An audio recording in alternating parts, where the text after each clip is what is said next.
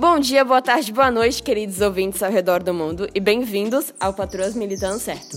No episódio de hoje, vamos falar sobre feminismo. Então, vou começar com alguns fatos sobre o feminismo. Feminismo, do latim femina, significa mulher. É um conceito que surge no ciclo.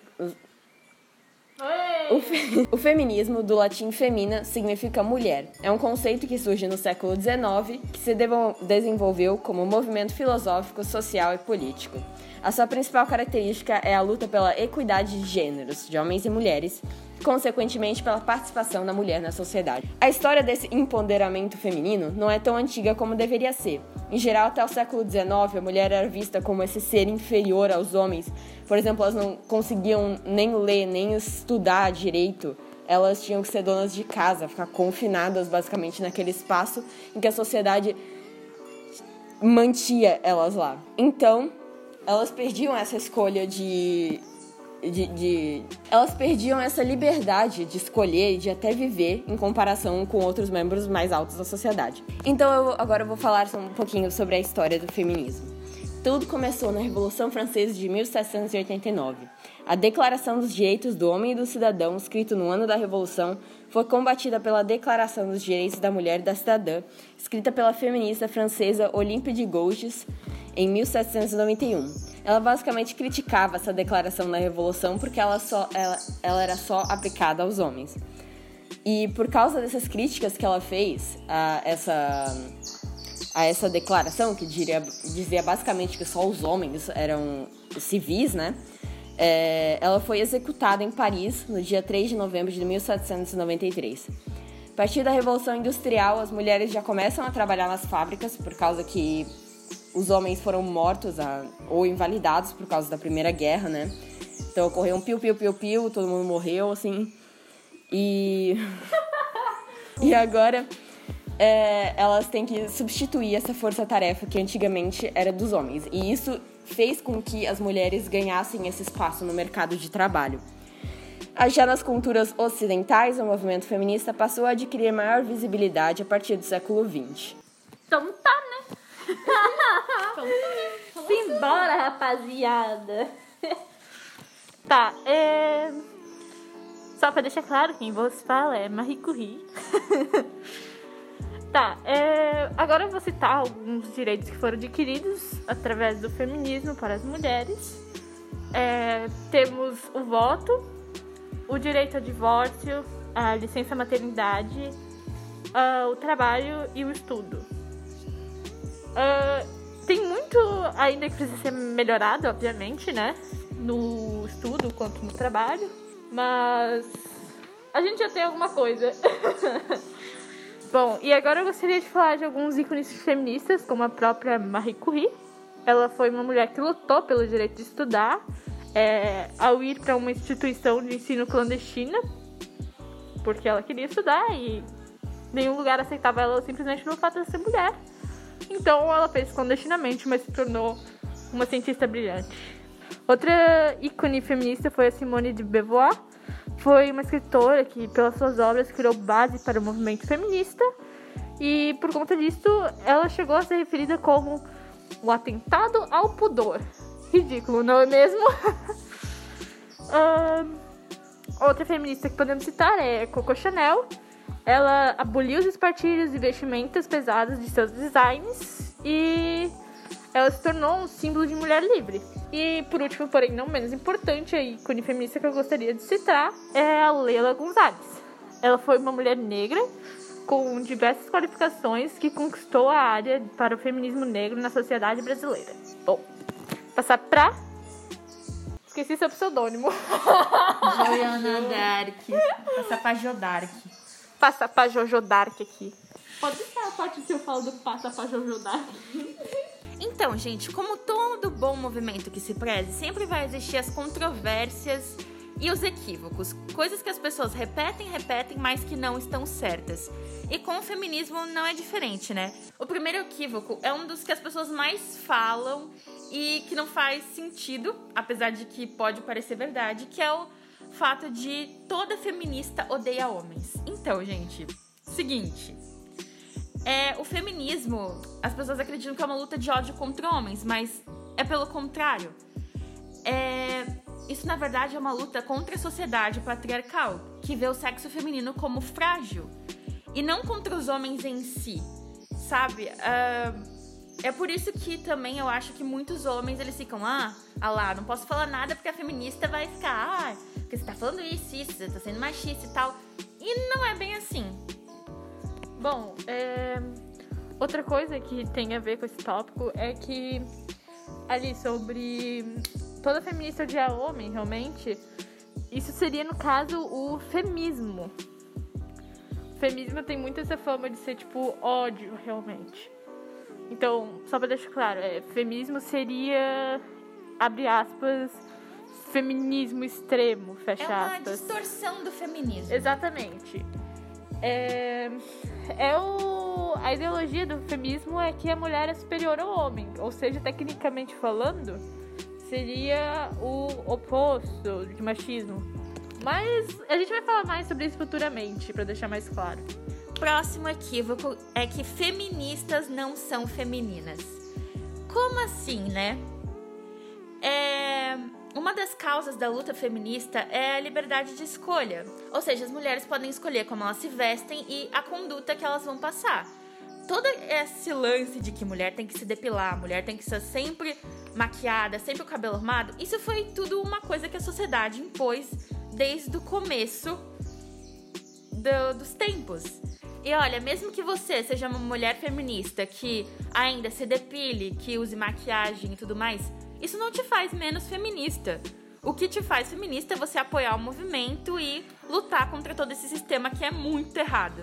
Bom, esse fato sobre feministas não serem femininas é algo meio sexista de se falar, porque o que a gente diz ser feminismo. É, fem, é feminismo.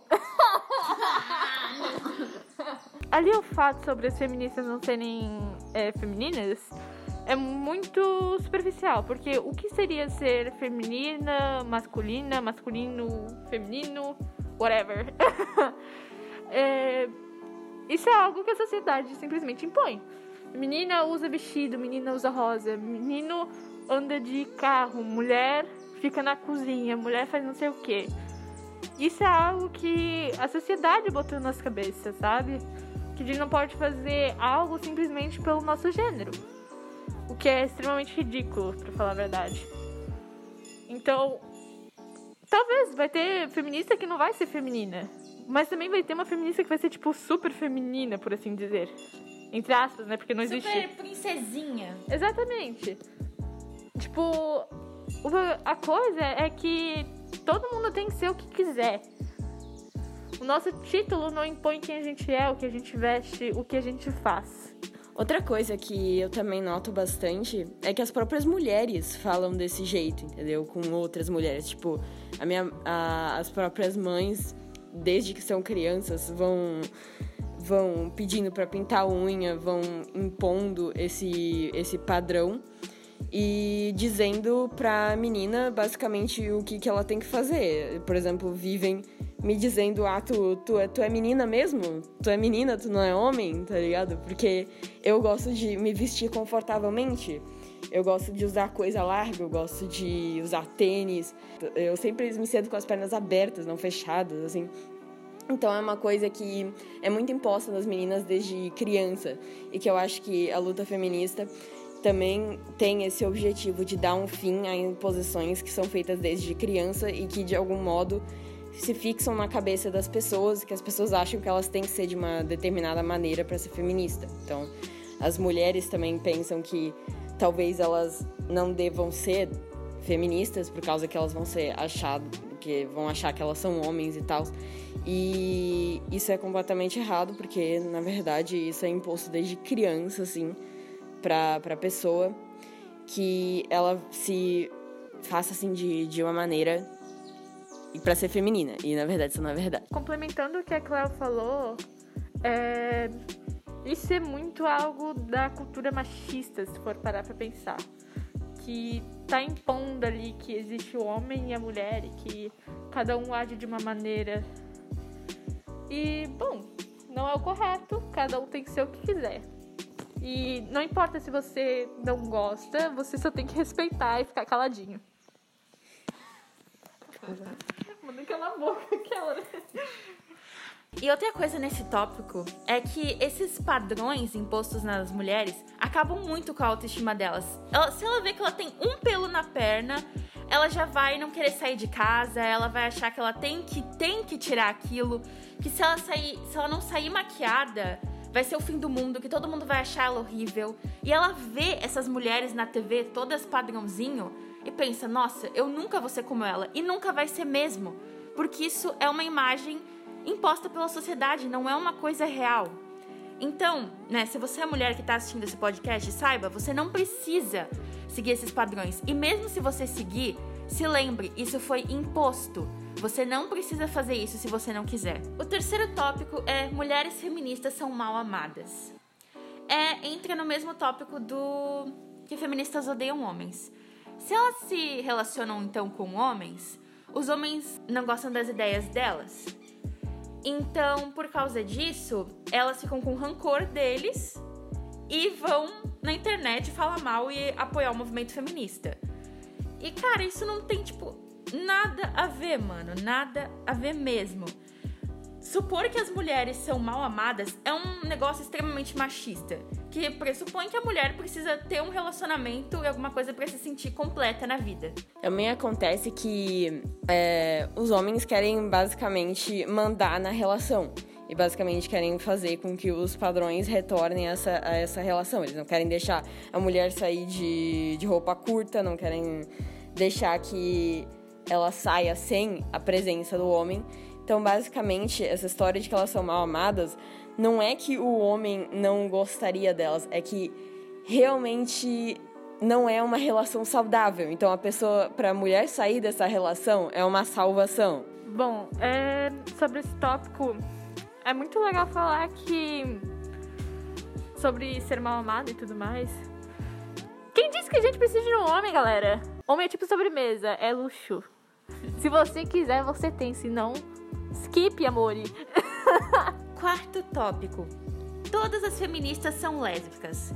Ai, mano, é a mesma coisa de que pressupor que a gente precisa de um homem e que se a gente não tem um homem, a gente é lésbica. Uau, nossa.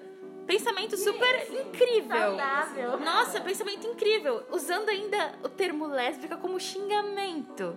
Cara, você, você, você xingar uma pessoa pela sexualidade dela é uma coisa, tipo assim, tão nojenta e fútil que. Sem sentido. É isso.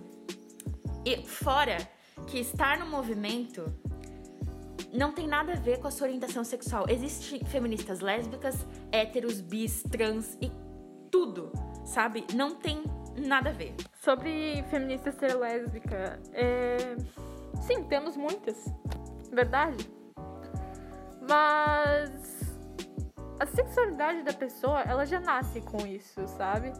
Então, não é porque em certo momento da vida dela, dessa pessoa, ela se identificou como feminista que ela vai se tornar lésbica. Tipo, meu Deus, adquiri o pacote feminista, virei lésbica. Entende? Quinto tópico. Feministas odeiam mães e crianças. Ai, mano. O que dizer sobre isso? Gente, o movimento feminista, ele entende que nem todas as mulheres nasceram para ser mães e ter filhos. Essa coisa de você chegar a mulher, hã? Como assim você não quer ter filhos? Cara, a gente não precisa ter um filho para se sentir completa na vida. A gente não precisa ser mãe, a gente não precisa ser dona de casa. Cara, simplesmente não. Sabe? A gente não precisa de uma família tradicional e a gente não odeia. A gente não odeia mães, até porque muitas feministas são mães. E é incrível o fato de elas serem mães e terem filhos homens, porque daí elas vão ensinar os filhos a não serem completos machistas escrotos. Sobre feministas odiarem é, mães e crianças e tal, é um equívoco muito grande. Afinal, tipo, o feminismo, ele realmente ele quer a liberdade de escolha para a mulher. Portanto, se ela quiser ter filho ou não, a escolha é dela.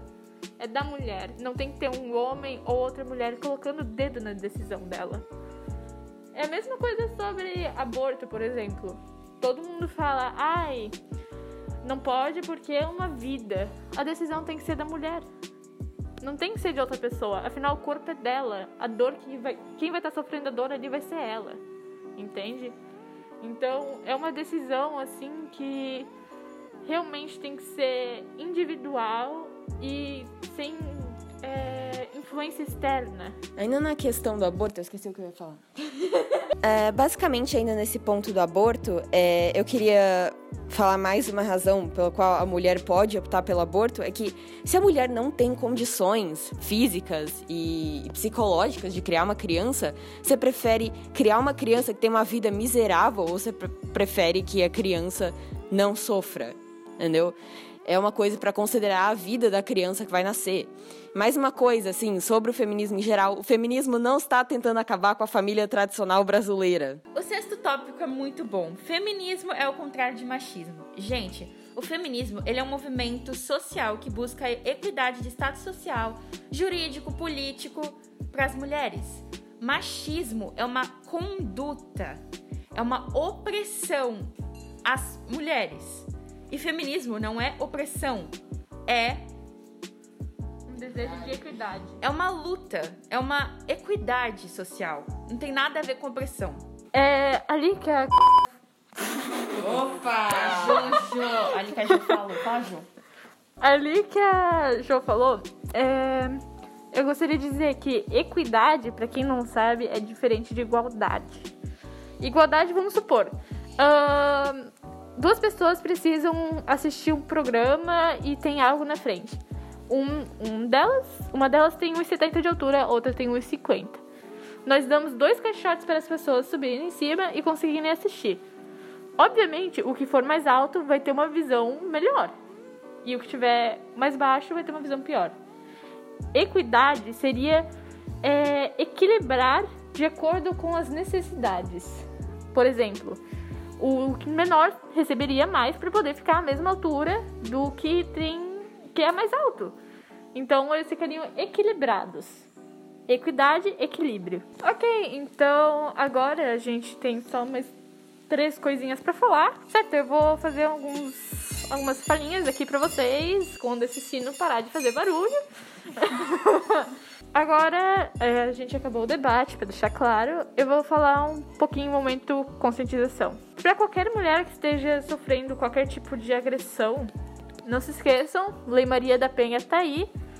Vocês podem ligar para a Delegacia de Proteção à Mulher, caso estejam feridos de alguma forma. É o 192, que é o número da ambulância, e o 190, que é o número da Polícia Militar. Bom, uh, estejam conscientes que vocês não estão sozinhas nessa luta. E Estamos aqui para apoiar se vocês qualquer coisa precisarem. Nossas DMs estão abertas, obviamente. E bom, agora eu vou deixar uma reflexão no final para vocês da Virginia Woolf. Pela maior parte da história, Anônimo foi uma mulher. Isso conclui o nosso podcast de hoje. Muito obrigada por ter tirado esse tempo do seu dia para assistir um pouquinho do nosso podcast. Já que você chegou ao fim, nós queremos te dizer os parabéns. E ainda queremos te convidar para assistir o episódio da próxima semana. Então, até a próxima semana. Tchau, tchau.